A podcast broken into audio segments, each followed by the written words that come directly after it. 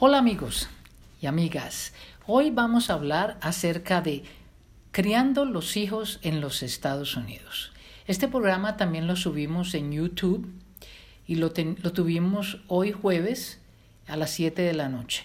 Pero si se perdieron esta parte, pueden entrar a mi canal de YouTube, arroba Mercedes Cano LAW, para escuchar este programa de Criando los hijos aquí en los Estados Unidos. Y lo primero que empecé a decirles es que no importa si la persona está documentada o indocumentada. Las escuelas públicas son gratis para todos los niños hasta la edad de 18 años. Inclusive hay chicos que se quedan allí en las escuelas públicas hasta los 19 años y les arreglan un programa para que puedan eh, tomar como unas clases fuera de la escuela si se sienten, pues si hay algún problema y se sienten mal los chicos en las escuelas públicas. Aquí en los Estados Unidos la escuela va de pre-kinder hasta, en la, la, escuela elemental es hasta el octavo grado, después está del 9 al 12, que es cuando se gradúan los chicos. Las, hay escuelas privadas acá en los Estados Unidos, pero son carísimas. Eh, pueden costar hasta 5 mil dólares, 10 mil dólares por un semestre. Qué pena que, que el Estado no le provea a las escuelas públicas los recursos para que estas escuelas puedan tener suficiente dinero para pagarle a los maestros y no solamente a los maestros, a los asistentes de los maestros, a los trabajadores sociales. En todas las escuelas públicas de los Estados Unidos hay trabajadores sociales, hay psicólogos, hay médicos, hay enfermeras, además de los profesores y el Estado está supuesto a proveerlo de suficiente dinero para poder que estas escuelas trabajen bien. Desafortunadamente no ponen el Estado suficientes recursos.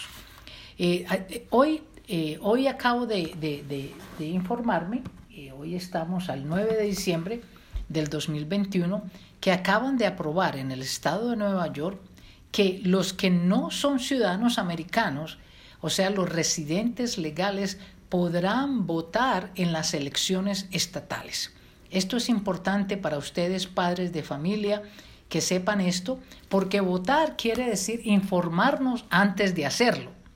Y votar es importante porque si votamos por algunos representantes, entonces después les podemos tocar la puerta y decirles, mire señor representante, yo voté por usted, eh, necesito que mi escuela, donde va mi niño o mi niña, tenga los recursos para poder tener la trabajadora social los cinco días a la semana, no simplemente dos días a la semana. Muchas veces varían los, los turnos dependiendo de la escuela. Entonces es importante que todos los residentes legales, eh, sobre todo en el estado de Nueva York, sepan que hoy, desde hoy, ya este residente podrá participar en las elecciones estatales. Muy importante. Hablaba yo también de los niños bilingües. Existen unas escuelas aquí en los Estados Unidos que son para los nuevos muchachos que llegan. Les tienen diferentes nombres, New Immigrants, eh, the New Schools, diferentes nombres. Y en estas escuelas se lo digo por experiencia, porque yo ayudé a mi esposa a criar a nuestra hija, que llegó a los 13 años a los Estados Unidos e hizo todo su estudio allí. Estas escuelas son muy importantes para los chicos. Algunos de ellos absolutamente las necesitan, porque en estas escuelas hay muchachos y muchachas que están acabados de llegar. Vienen de todos los países del mundo y están yendo a estas escuelas. Diferentes estados las tienen, hay otros estados que no las tendrán, pero averigüe si en su estado las tienen, porque allí le van a ayudar al muchacho a, a, poder entender esta nueva cultura con la cual ellos van a tener que bregar de ahora en adelante. Les van a dar clases, más clases de inglés y, y todas las clases de ciencias y todo van a ser intercaladas y van a ayudarles a que aprendan más el inglés más rápido.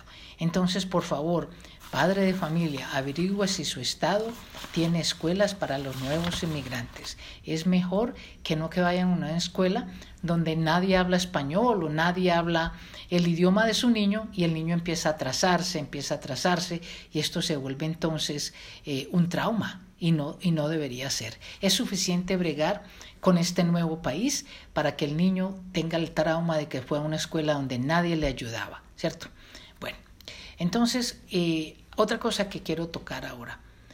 Es importante, yo sé que en los Estados Unidos se trabaja, aquí trabajamos tanto, señores, eh, que es imposible pues hacerle el tiempo. Y, y hay que hacerle el tiempo a los niños.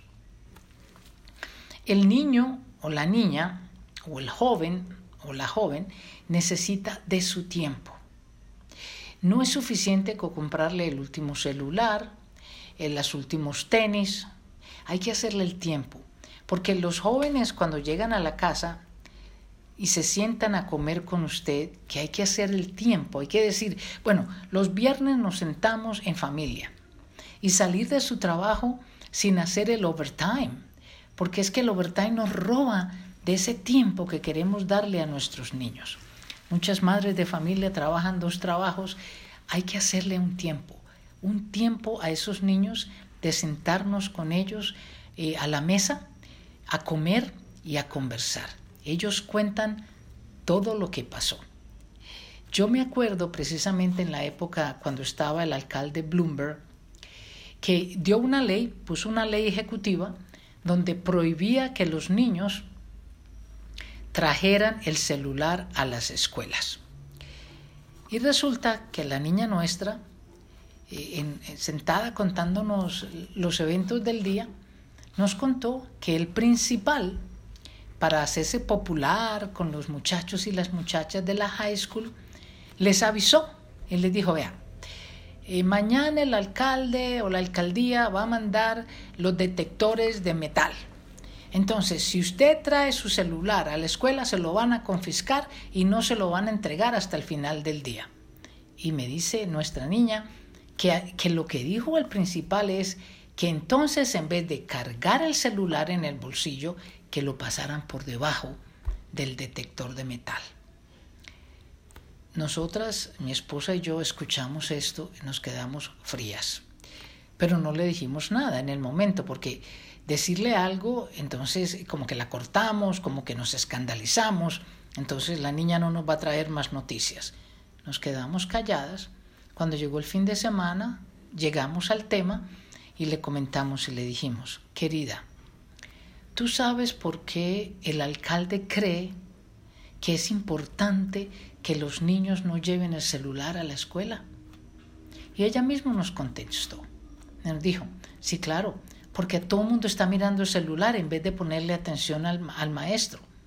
Precisamente, por eso es importante que cuando eh, hay esta ley ejecutiva del alcalde, el alcalde está tratando de proteger la enseñanza a los niños. Y lo que el principal está haciendo, que está totalmente incorrecto, es diciéndole a los muchachos cómo evadir, seguir una ordenanza, una ley que ha dado la alcaldía. Con contarles que nuestra niña no tuvo celular propio hasta que no cumplió 18 años. El fin de semana tenía el celular de la mamá el, sábado y el domingo, pero el resto durante la semana no tenía celular. Y esto es importante, cómo ellos nos traen las noticias, cómo reaccionamos a las noticias y hacer el tiempo para sentarnos con ellos, aunque sea una vez a la semana. Me contaba una eh, eh counselor, o sea, un consejero de, de una escuela pública, me decía que los padres son buenísimos acompañando a los niños cuando están pequeños. Los llevan, los traen, los recogen por absoluta obligación. Y están pendientes de las tareas, les hacen que las hagan, pero una vez que el chico llega a sus 13, 14 años, ya lo dejan solo. Porque el padre se imagina de que ya el muchacho puede ir a la escuela solo, ya puede cruzar las calles, y ya puede ir al colegio, eh, ya no realmente el padre empieza a ausentarse. Y esto es lo más peligroso, queridos padres, porque este muchacho, esta muchacha, va a sucumbir a la presión de los amiguitos. Entonces, si usted no le hace el tiempo de ir a la escuela, averiguar cómo le va en las materias, cuál es el resultado de las materias, qué está haciendo en clase el chico, está participando, está durmiéndose en clase, si se está durmiendo, a qué hora se acuesta, ¿cierto? ¿Qué es lo que está pasando? A todos les hemos comprado celulares, entonces el chico se queda hasta tarde mirando ese celular y realmente no está durmiendo bien. Dicen que los muchachos necesitan 8, 9, 10 horas de, sueño para poder rendir en el día. Entonces, a, a ustedes les estoy diciendo esto porque se está volviendo una crisis educacional con nuestros muchachos en las escuelas. El manejar, el controlar esos celulares es absolutamente necesario. Estaba yo viendo una película eh, en Netflix de Google, donde estos chicos que en su juventud fueron los creadores de Facebook, Instagram, ah, WhatsApp, ¿cierto? Todos esos creadores de todas estas aplicaciones tienen hoy ya 40 años, ¿cierto? Porque eso hace más de 20 años que se creó todas estas cosas y ellos estaban hablando de qué, cómo era que ellos manejaban a sus niños, porque están pequeños, todavía son 10, 11, 12 años, y cómo no les permitían ese celular libremente todo el tiempo. Y llegaba la hora de comida y contaba uno de ellos, recogemos los celulares. Todo el mundo pone los celulares en esta canastica, nos vamos a sentar a comer. Así sea una sola comida al día. Y si es imposible el día, una sola comida a la semana importante escuchar lo que los chicos nos cuentan, porque ellos nos cuentan todo, si, les, si los dejamos y les ponemos atención. Quiero hablar ahora de lo que llaman el PTA, Parent Teacher Association. Eso es tiempo. También hacerle tiempo para que el muchacho, eh, para que nos den los reportes. El PTA es eh, el encuentro de los padres y los profesores para decir qué está pasando en las escuelas, para que le cuenten cómo va su niño. Hay que hacerle tiempo. Si queremos unos hijos exitosos, si queremos unos buenos muchachos, es tiempo. Hay que darles el tiempo. De resto, no hay nada más. Hay que enseñarles que hay metas, algunas son cortas, otras son largas, que cuando se escoge un, un proyecto se termina el proyecto, se es responsable, ¿cierto? Hay que estimularlos, hay que, hay, hay que enseñarles a tener metas claras, que no estén en todas partes tratando de hacer un montón de cosas, hay que mostrarles entusiasmo, a ser valientes. Si fallan, si lloran, no hay problema. Eh, si están en, en, el equipo de básquetbol y fallaron, pues bueno, fallaron hoy, ¿qué pasó? Eh, ¿Cierto? Hay que enseñarles a ser organizados. Y ser organizados no es con la ropa necesariamente, ¿cierto? Es organizados con sus metas, con lo que quieren hacer, ¿cierto? Con, con, sus, con sus goals, lo que llaman sus proyectos de vida. Y hay que valorarles lo que están haciendo. Si ellos deciden que les gusta la música, hombre, hay que apoyarlos en la música. Les gusta el arte, apoyémoslos en el arte. Después de que vayan a la universidad, algo harán con sus carreras, ¿cierto? Eh, lo último que quiero tocar es acerca de los beneficios del Estado. Queridos padres de familia, si para poder darle un tiempito a sus niños usted necesita trabajar menos y recibir estampillas de comida, recibir Medicaid, recibir el voucher para la renta, aplique hágalo, obténgalo y acéptelo. Así usted esté documentado o indocumentado. Eso no es una marca para nadie. Eso no le quita a nadie. Los niños, eh, la ayuda, eh, by the way, si le van a dar, si el Estado les va a dar ayuda, no es a ustedes si están indocumentados. Si están documentados, tampoco es a ustedes. Es una ayuda para los niños, para que usted se ayude. No es para que usted, papá, mamá, trabaje más horas, no, es para que usted le dé más tiempo a sus hijos. Padres de familia que deciden